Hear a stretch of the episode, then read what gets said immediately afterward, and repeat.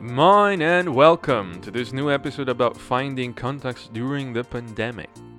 Many of us, including myself actually, had to start a new program or maybe even move to a different country during the pandemic. So today I wanted to uh, sit down with Jun Young from Korea and talk a little bit about this heavy topic with a light heart. Enjoy the episode!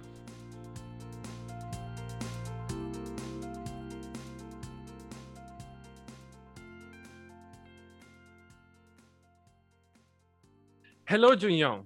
Oh, hello. Could you tell us something about you? Oh, yeah. So, hi, my name is Junyoung Kim. Uh, I'm from South Korea. I'm 21 years old, and I'm currently studying German language and literature and international studies at University of Hamburg as an exchange student.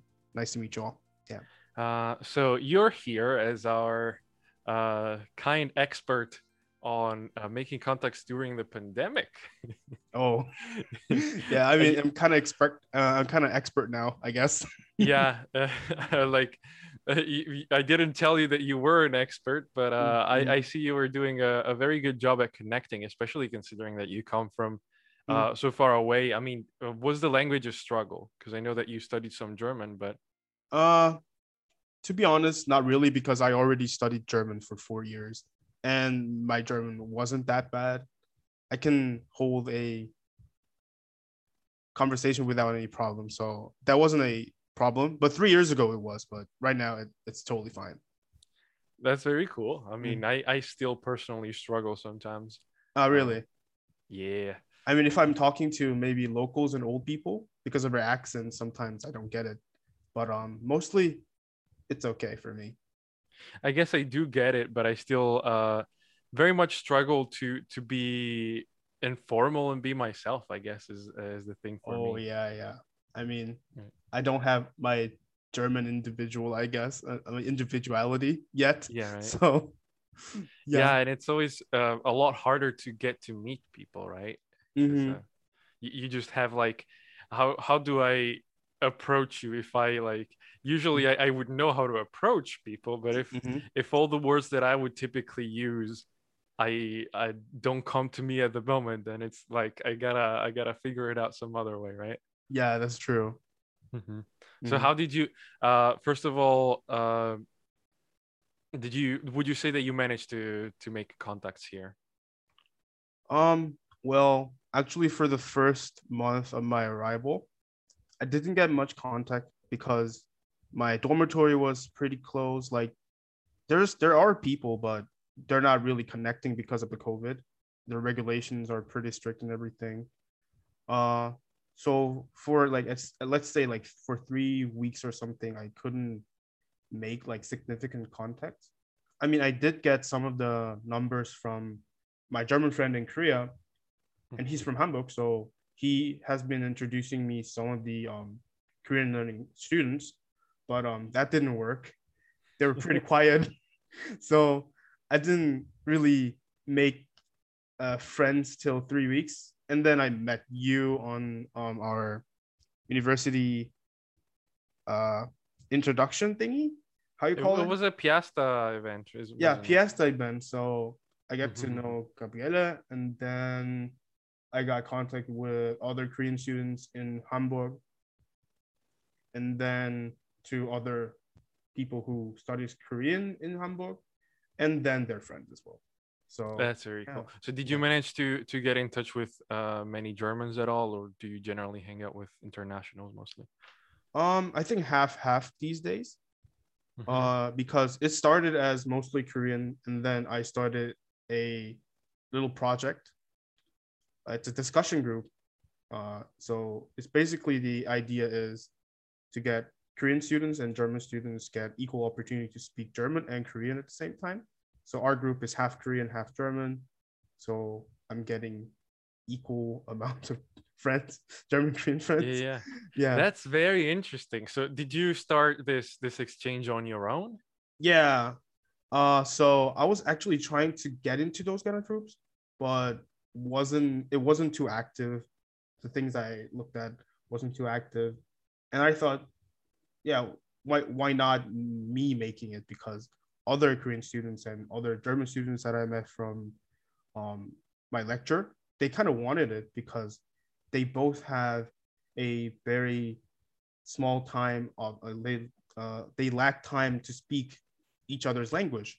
So I thought it was a good idea and it worked.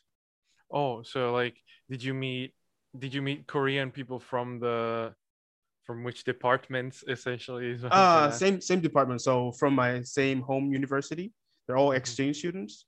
Mhm. Then I was in one uh, Korean studies lecture, but it was about German Korean translation. So I thought it would be very good for me to take it. Nice. And and I met German friends from there. Mm, since that's very so, cool. So do yeah. you use do once a week? Uh, twice a week. Uh, so one day in German, one day in Korean. Hey, usually an hour at a time or something. like Uh, one and a half hours usually. nice. Yeah. Uh, kudos to all the the Korean learners that can keep up for an hour and a half. Uh, I mean, some of them are really good because Mhm. some of them actually lived in Korea for like one or two years. Uh, others, they're really trying. So it's really impressive. They're really um making progress. That's good. And it's not their level is not enough to have like a serious conversation about social issues, but um they can talk one or thing to one or one or two things about uh, the topic. So we don't we didn't had any problem talking. Yeah, to be fair, it's it's always kind of hard to to get on the. Though I always find it very very interesting when you get people from very different backgrounds talking about social Oh, issues. yeah, for sure. You always get very different ideas. Mm, yeah, yeah, that's true. Sometimes you have struggles, but um, usually it really works. Um, and especially listening to, like you said, listening to people who's from a totally different background from you is always interesting. And yeah, it's going well. hmm Mm, Yeah, that's very very cool. mhm. Um, I guess like uh, we could talk a bit about what struggles you had. So what what did you struggle the most with? Before arriving here, I think it was the um, corona regulations in Germany in a way? Because I didn't really yeah I didn't really know how to like get into the country properly. And I heard like bad stories about people getting rejected because they don't have the right papers and stuff like that. Uh, but very luckily because Korea has 90 day free visa in European Union I didn't have any like big problem getting in here. I just needed a PCR test to get here and a proper visa that I'm gonna stay here. yeah, so it was mainly struggles with the with the bureaucracy. You feel like when you were here, it was kind of like downhill from there. Oh yeah, that's true. Uh, despite the struggles with the bureaucracy, you kind of managed to keep a very positive mindset because this was like the Mhm. big exchange semester for you, right? Oh yeah, it is. Is it kind of like a big disappointment for you to get to the end of your studies and do the exchange and have it during a pandemic? Um, I mean, for me, it was this or nothing in a way Mhm. because my exchange program should have started six months ago, not now. Uh, so my original plan was to get here in the winter semester of 2020. So I applied for that, but it was unfortunately canceled. So all German universities uh, that, that had that had exchange exchange program from my university, my home university in Korea, um, they were either either canceled or the university didn't just reply. Mhm. Actually, one of them um, replied, University of Marburg, but um, the COVID situation in Europe wasn't really too too good back then, so I canceled it. Yeah. And then I I, was gonna- it, yeah. Sorry. I, I was gonna ask you too. So did you go for Hamburg because it had the lowest numbers at the time that you applied? Nah, nah, nah. It was nothing to do with that. I mean, it was one of the considerations. So I kind of like trying to avoid the western part and the southern part of Germany because like that was a worst case thingy Mhm. back then. Um, But generally, why is it that you went for Hamburg? um, well, first reason was that it was one year pro- pro- program.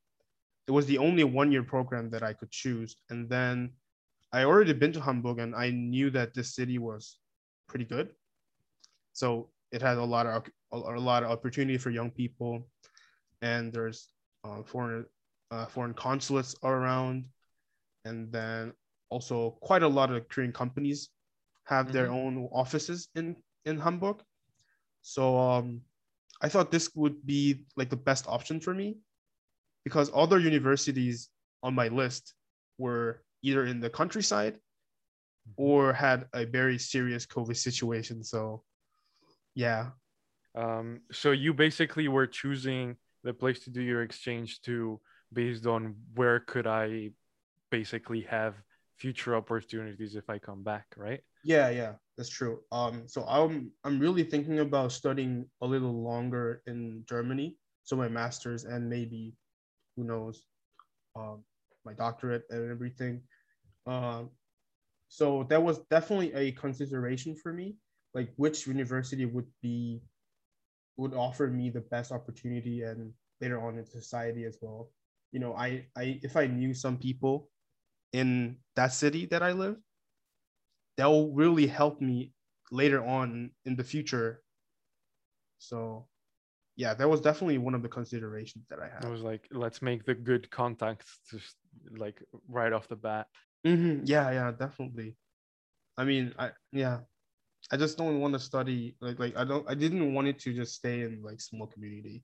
I just wanted to go to like big cities with more opportunities. So, Makes Yeah. sense. Usually it's it's kind of hard to get into a country as it is. Mhm. Uh, and when when you go to the countryside, it's gonna be particularly hard. yeah, that's uh, true. Yeah.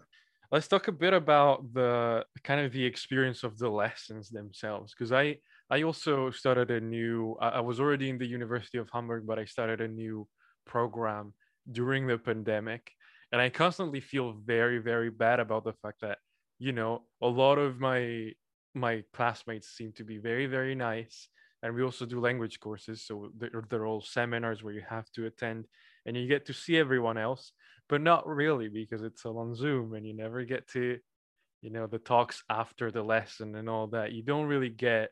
And I tried to just kind of text with some people. I have managed to meet one person only like twice. and that was as, as far as I got because the, the, the COVID situation was a bit better. And I guess we were both kind of comfortable with it. But generally, most people kind of just don't meet up and it's it's a bummer for me for sure that we don't get to uh, hang out and, and make the contacts is it's also hard to keep motivated in this environment where you don't even know who you're studying with so could you tell us something about like uh, your first of all like how did, did you manage to make any contacts with your uh, course mates and generally like how did you perceive the online lessons in general Oh well, I mean, like you said, it's pretty hard to get any contact with, like offline contacts with people. I also tried to like meet people from my Zoom class and everything, but it was pretty tough. And the first contact that I actually got was from the same Korean university, the the, the same Korean stu- students on exchange program. Um, I mean, first of all, we're the one of the few Koreans in Hamburg, so it was pretty rare to see them, and we're pretty glad to meet each other. Um, so we met in our in my dormitory. We have a big um party room that we can use, so we had like a meal together and everything. And others from my discussion group, I haven't actually met them yet but hopefully I will meet them soon. Um, actually, I'm going to Bremen um, on Friday, Mhm. and I'm going to meet one of the members from my discussion group. Fun. Yeah. Also, it, was it like kind of Germany wide? Uh, sorry. So, uh, how did you did you just put online the kind of like the disclaimer of it? Did you go through the departments of of Koreanistic and Germanistic? Oh, I'm actually in a group chat uh, for Korean studies, Mhm. and I posted uh, a long notification that I'm looking for five Germans who are willing to join our group. five specifically? Why five? Uh, because oh, I, I wanted to have have the same number for Koreans Yeah, Because so- you, had a group of five Koreans. Yeah, yeah, like, yeah. "Hey." Yeah. Okay, five people, maximum Mhm. 6 yeah, yeah. Yeah. So, but, uh, but like, yeah, I, I was wondering, like, what what was the area? So, was it like the Mhm. universities in the area, or how was it? Uh just in the University of Hamburg. Mhm. So um and this guy's from Bremen because he's studying. in oh yeah, yeah, Hamburg, she but studied in, in Hamburg, yeah. And she is back in her hometown for to get vaccinated. And Mhm.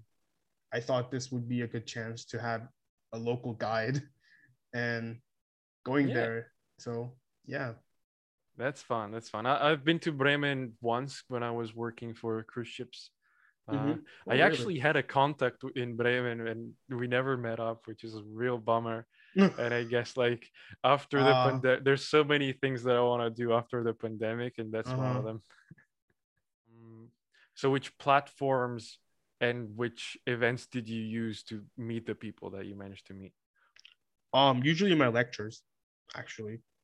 So one of the lecture I took take right now is German and Korean translation, and you have to talk to people in that Zoom meeting. So I get to get I, I managed to get close to some of the German students there.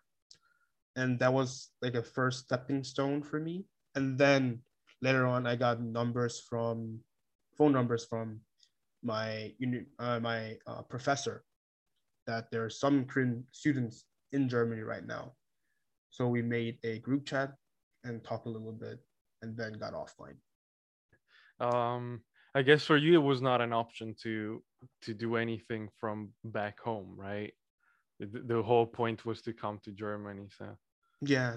uh there was like this um this girl that i met at uh spanish course that is doing her erasmus Mhm. and she came to hamburg for a week as a holiday because Dang. otherwise otherwise she's enrolled in the university of hamburg she does have the ticket for the public transports Mhm. not that she's using it because she doesn't live here My God. I mean, I I also took take um German course for uh, foreigners as well. I think it's kind of like mandatory for every exchange students. And some of the students in my course are not actually in Germany as well. So yeah, I find it pretty um I don't know. It's it's just a, like it's just a shame that you cannot really come here in a way because of COVID and everything.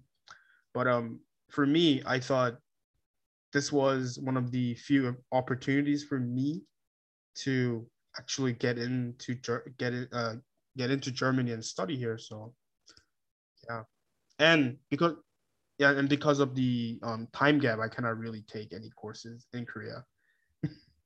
Have you managed to go a bit around the town Uh yeah, I, I just stayed in Hamburg, but um I often go to Alster because it's really beautiful, I think.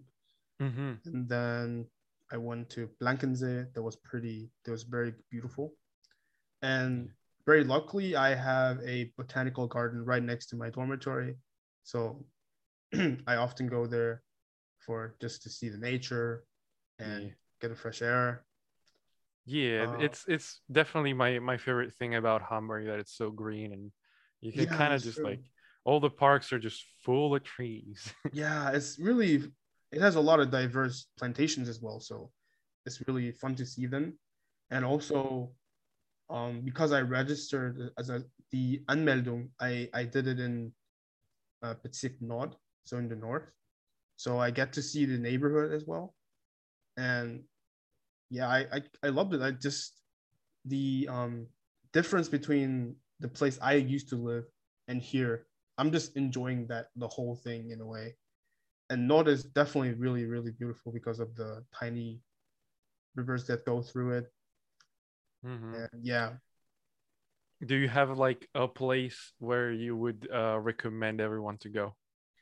uh, in Hamburg, Yeah. Mm, I would definitely recommend going to in a Alster is really really beautiful. You can all see see all the uh, buildings and sometimes there's boats on on the lake and everything, and uh, especially in the sunset. During the sunset, it's really really beautiful. I, I will say it unnerves me that the sunset lasts so long. I Oh was yeah, used to it setting on the mountains, Mhm. and now it's it's just like the land is flat the sunset lasts for like a few hours Mhm. and it's like just set already yeah, I mean, that was the first surprising thing about um, Germany in a way because um, Korea is south, so- uh, more in the south than Germany, so sunset is pretty quick, quicker than Mhm.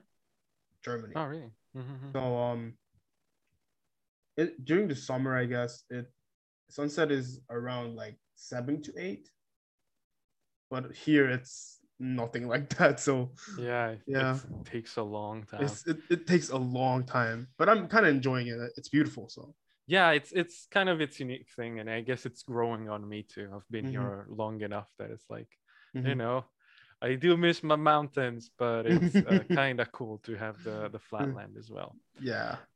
uh yeah do you have any last tips for people that are starting their studies or that are maybe like started this semester but are still struggling to find contacts Um, I think it really depends on people, but um, if you have any talking sem- seminars like me, please get into like get get get to people get, get closer to people. Like just try a little bit, and if you're lucky enough, you will find good people like me. And I think, um, in general, you could really find open-minded and good-hearted people in University of Hamburg, and um,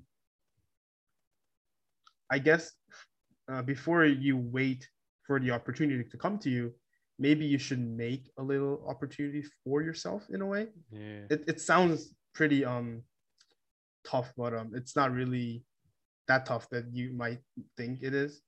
So yeah it's like uh if, if you're just positive there's plenty of ways to meet people as yeah, well yeah, and I I agree on I, I agree with um the fact that you should just take like language courses courses where they have you Mhm. debate stuff yeah, yeah. uh very good for for meeting people even Mhm. during the the virtual times yeah. right thank you very much for coming over Uh, my pleasure. and thank you as always for listening. This has been Moin and welcome and we will see you next time